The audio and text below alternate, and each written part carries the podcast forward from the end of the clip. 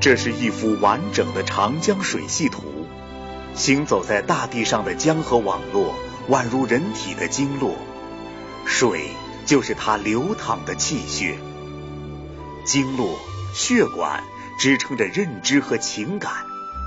长江同样具有生命，用生命呵护生命，这是江水孕育的中华民族对母亲河的新的情感。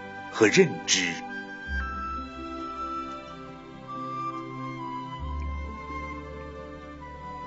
十几年来，卓玛每天都会到这里为长江祈福。他的脚下是长江流经的第一块湿地。卓玛希望和他共饮一江水的人们都能举起从雪山流下的源头净水。带着长江子民的祝福，水就这样流经万里，奔向大海。